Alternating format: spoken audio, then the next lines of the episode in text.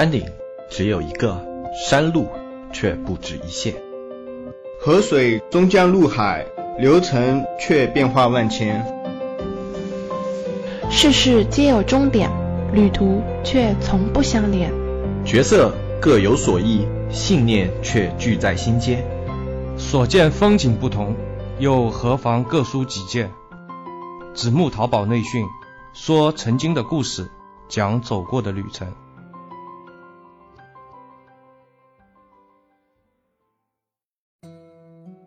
大家好，我是黑泽啊。今天呢，还是我来给大家做这一期的经验分享啊。然后，因为我这个开光嘴呢有点那啥，所以这里我就不谈关于我们那个社区的事情了吧啊。大家稍微耐心的等一下就好了，应该不会特别久啊。也不说这个了吧，就啊，大家耐心等一下，我不给他开光了，好吧。然后我们接下来就直接说这一期的节目。这一期的节目给大家分享的是一个什么东西呢？看标题大家应该也知道，就是怎么样造一个自己的鱼塘啊。这个鱼塘呢，跟以前那种什么农村里面挖一个大坑，然后里面放鱼苗那种鱼塘不太一样啊。我们的鱼塘呢，是一个用来圈老客户进行营销的一个鱼塘。呃，有很多的那些小卖家呢，包括一些中级卖家，可能都是这样的。他们不是特别注重那些在自己店铺里面已经成交的买家群体，啊，但是这个买家群体其实它的质量是非常高的，啊，相信各位在论坛里面也看过很多关于那种老玩家营销的一些玩法，但是你又会发现那些方法呢，大多很难以去操作。究其原因呢，大部分都是因为你手上没有那么多的老买家的一个资源啊，你没有办法把这些营销给实施下去啊。即便你脑中有了这么一个蓝图啊，但是你没有这么一个资源的话啊，这个蓝图是没有作用的。而且就那个时候，你想要一下子获得大量的老买家信息也是不可能的。所以说，我们平时呢，就是在基础的日常营销中，就要去注重这么一件事情，就是把自己手上有过的老买家的资源全。不整合起来，而这个整合老买家资源的过程呢，一般我们就很形象的称其为建一个鱼塘。在讲具体建鱼塘的过程之前，我们先来聊一聊老买家的重要性和老买家可以产生的一些作用吧。因为建鱼塘的过程对于中小卖家来说，其实都不是特别难，因为我们的本身客户量是比较偏少一点的，啊，只要你有心去做这件事情的话，基本上啊难度不是特别高，主要是要耐心和时间。为什么要说老客户是比较重要的呢？一个就是因为老客户他可以提供给你一个新客户无法提供的指标，就叫复购率啊。从复购率你就可以看出你这个产品它对客户的粘性是怎么样的。嗯，然后如果你的产品对客户粘性特别好的话，就淘宝它会给你一个权重，就相对于在你店里购买过这样产品的买家，他会给他更高的一个展现啊。如果你的复购率不够高的话呢，淘宝可能就会给它呃持续一段时间的展现之后，你的复购率没有那么高，它就会把这个权重给慢慢的给降下来。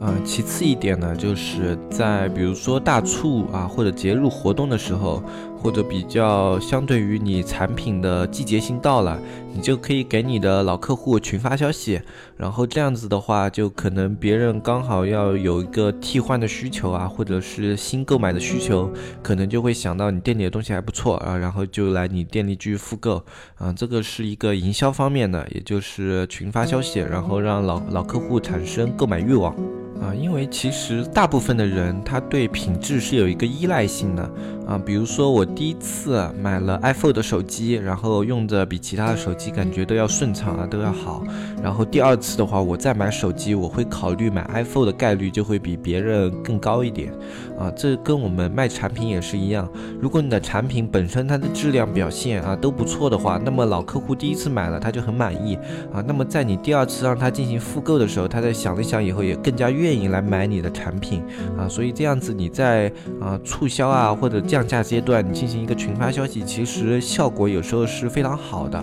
鱼塘还有一个很重要的作用呢，就是你可以利用鱼塘里面的一些老客户进行一个补单。啊，补单这个手法呢，是嗯很多中小卖家都需要使用到的，因为中小卖家它本身的访客量特别少啊，或者它的那个层级特别低，它流量上不去啊，这样就会导致它的营业额不是非常的稳。因为比如说你只有嗯三四百的访客一天的话，营业额有可能是可以达到一个正常值，但是大部分情况下你有可能会比较偏低一点啊，在偏低的日子里面呢，你要保证你层级的一个稳定性，你就要去进行一个。补单，而现在很多人补单用的手法就是纯粹依靠刷单，但是刷单的风险性比较高，而且现在啊，一般比较优质的刷单平台呢，它的佣金也非常高。啊，现在比较好一点的刷单平台，它的佣金基本上都可以达到二十多到二十五六的样子。啊，用这么样一个成本，其实对于大部分类目来说，可以用拍 A 发 B 的方式，啊，去引导老客户去做一个成交的话，它的成本是没有相差特别大，而且老客户更加安全。啊，另外一点，老客户的好处呢，除了安全以外，就是它是可以多渠道的。嗯，首先它可以从购物车，或者是已购买的宝贝，啊，或者是你给他一些淘口令啊，或者嗯那些二维码都没有问题。嗯，他老客户依靠这样的那种啊方式来进店的话，啊，在淘宝看来它是有这样的浏览轨迹的，所以它是嗯正常的一个访客路径，大部分情况下。呃，同时以前在你店里进行过购买的客户呢，他的标签跟你的店铺标签是比较相匹配的。啊，在大部分情况下，它可以给你的千千面标签带来更多的权重啊，那么你在搜索机制里面能得到的权重也会更加的高一点。嗯，所以一般呢，有鱼塘的商家，他们是更加愿意去用老客户做一个补单的。只有在老客户的补单次数基本上到达上限，然后剩下的老客户都不愿意来帮忙补单的时候，他们才会考虑去用刷单进行剩下的补单。当然啊，上面这里说的两种呢，只是老客户最常用、大家都可以用的一些营销方法啊。其实只要你的鱼塘建立起来以后，你的玩法是多种多样的啊。比如说，你可以让老客户进行一个奖励推广啊，只要通过他们的推广进来的客户成交了以后啊，他们只要提供相对应的旺旺号，然后你就可以啊给他们发放一些佣金啊之类的，就类似于让他们当一个扩展的淘宝客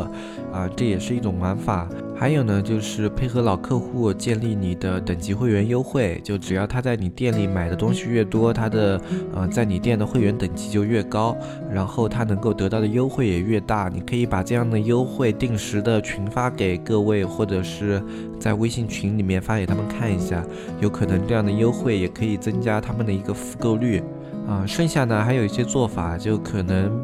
比较适合于部分产品，比如说你可以在老客户群里面啊，你发一个什么抽取名额，就是一个试用名额，然后这些老客户呢，他是可以免费试用你的产品，然后他们试用之后呢，只要在他们的朋友圈和微信群里面晒出他们的试用体验，然后对于你产品的评价啊，他们就可以免费的获得这一次试用资格啊。这种定期福利呢，适合一些低成本的产品，这样子可以。啊，增加你那个微信群里老客户的粘度啊，让他们知道在你这里是定期会有福利的啊，他们就可能会冲着这些福利的话，他们也就会留在这个微信群里面啊。当然，聚拢老客户的平台和手段不一定要是微信，你可以是别的社交渠道啊，比如说你的产品更加年轻化、低龄化，那么你就可以用微博来做你的一个圈粉渠道，来笼络你的老客户。呃，不过微博呢，它就是相对开放性更加。高一点，它不光是针对老客户，它有可能会有新客户和没有购买的客户会加进来啊。但是没关系，只要是加到你的这种店铺之下的粉丝呢，都是你的资源啊。不光是老客户，新客户加进来，你也可以有各种各样的玩法。在做营销的过程中呢，思维一定要开放。如果你的思维太过僵化的话呢，你的模式就会陷入套路。陷入套路的话，你又能获取的一些，嗯，额外的流量和访客，那些免费的、付费的，你能获取到的额外流量和访客都是有限的，因为你都是在跟别人已经有的那些渠道里面增强资源啊。如果你的思维够开放的话，你可能就会去拓取到大部分人啊都没有去用的一个渠道。那么这个渠道里面，即使它的量小，但是只有你一个人在拓展的话，那你能够取得到的一个访客量和流量可能也是非常可观的。我这里呢，为了不过于限制各位的思路啊，关于玩法部分的呢，我就先讲到这里啊。更更多的玩法呢，你们可以自己去开发嘛，啊。然后接下来我就简单的讲一讲，怎么样去聚拢老客户，怎么样去建自己的一个鱼塘。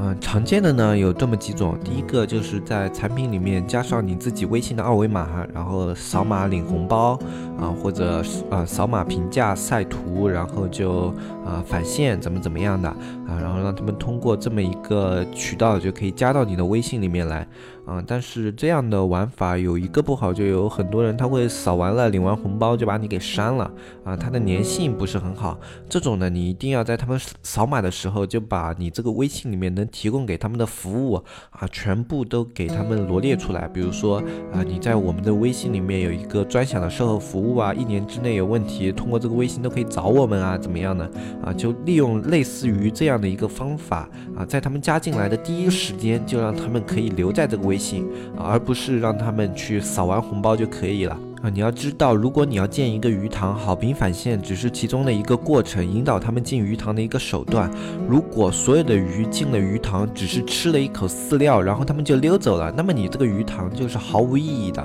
嗯，所以在建鱼塘之前呢，你一定要想好一个办法，就是怎么样让这些客户可以愿意留在你的微信里面，而不是去靠一些一时的利益去诱惑他们。你需要有一个比较长远的一个利益点。啊，像这样的利益点，一般才比较能够黏住客户。然后在建鱼塘的过程中，还有一点要注意的就是，你每一个客户加进来的时间，你要给他分别标记。嗯，因为如果你的量小的话，你加进来的客户不会特别多，那么你是可以去给他做这样一个标记的。嗯，你可以在微信里面给他们按月份分组，然后还可以单独建 Excel 表格啊，把他们的微信号，然后分别几月几号加的给记录好啊。为什么要做这样一个过程？因为啊，大部分我们的刷单是有一个时间间隔要求的，一个老客户他的复购频率不能特别的高，啊，你要给他控制在一定的频率里面，所以你在有时候发营销活动的时候，你就要按这样的分组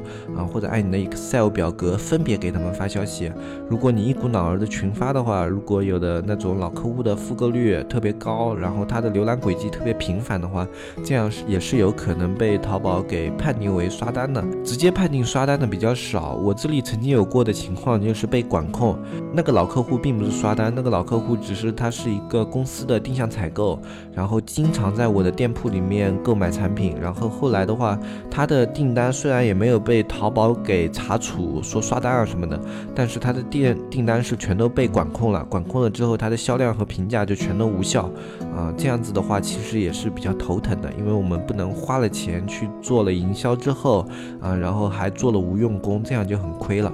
还有一种很多店在建老客户营销啊，同时也是拉客新客户营销的一个方法呢，是微淘营销。微淘营销的这个做法呢，比较的鸡肋。啊，首先一个，它就是对你每天发的内容有非常高质量的要求，而且这个高质量是要符合你这个类目向性的，你不能发的内容和你的产品完全无关。这样的话，呃，老客户即使是为了你的内容留下来的，他也很难经过你的内容去购买你的产品。啊，这样你的微淘就没有什么用啊。然后第二个问题就是微淘里面的老客户，你很难去让他进行刷单补单这样的操作啊，你最多能做的呢，就是一些啊大促活动啊，还有一些。嗯，定向的宝贝推广的时候，你可以发一下，然后可能会有一批老客户给你上新的时候去进行一些复购转化。嗯，但是微淘营销整的来说，对于老客户营销这一块啊是比较鸡肋的。这个鱼塘建起来很容易，它很容易达到很大的量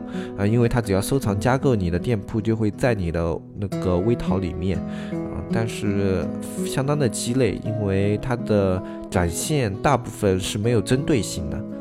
还有一些店铺呢，他们的做法这个算是比较冷僻的，就是他们会把老客户导到自己的微博里面，然后通过抽奖转发这样的一些活动来提高自己微博整体的知名度。啊，他这个做法就已经不单纯是一个老客户的维护，他同时是在微博这个口子上打开自己的店铺流量口子，啊，然后这样子的话，他的店铺可以在微博上得到很大量的展现。啊，这种店如果做得好的话，也是非常恐怖的。啊，就是我们常说的一种网红店吧。呃，它跟那种网红开的店是不太一样的，它是在啊网络上比较有名气，比如说微博啊、贴吧这些圈子里比较有名气。但是它在淘宝的搜索指数呢，就不是非常的好啊，也就是它只是在站外流量口子上拿到了非常多的资源啊，这样的店铺算是剑走偏锋，嗯，但是有很多做的比较成功的，嗯，取得的效果呢也非常的惊人，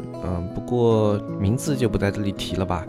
大家有兴趣的话自己去那些圈子里面看一看，都是很容易找到的，因为我们毕竟是个公众性的节目，让人觉得我们在收钱打广告就不太好了。嗯，新浪这一家公司呢，还有一个问题就是，呃，它是阿里旗下控股的，它大部分股权都在阿里那里，嗯，就是它的后台接口很有可能跟阿里是已经对接着的，就阿里之前有联合 QQ 啊一起进行过刷单打击嘛，这种事情既然是他自己旗下控股的公司，它很有可能就是隐形这个接口，它已经是接到阿里的后台了。如果你经常有一些刷单的什么样的内容在这个呃。微博平台上这样子私信啊，哪怕是私信啊，啊发给这些用户的话，它很有可能是直接被监控的，然后它可能会提起来提取出来来发送到那个阿里的服务器啊。虽然碍于那个就是隐私保护啊，他们可能不会明说你这个在刷单给你处罚什么的，但是可能给你商品隐形降权的可能性非常的大，以防万一吧。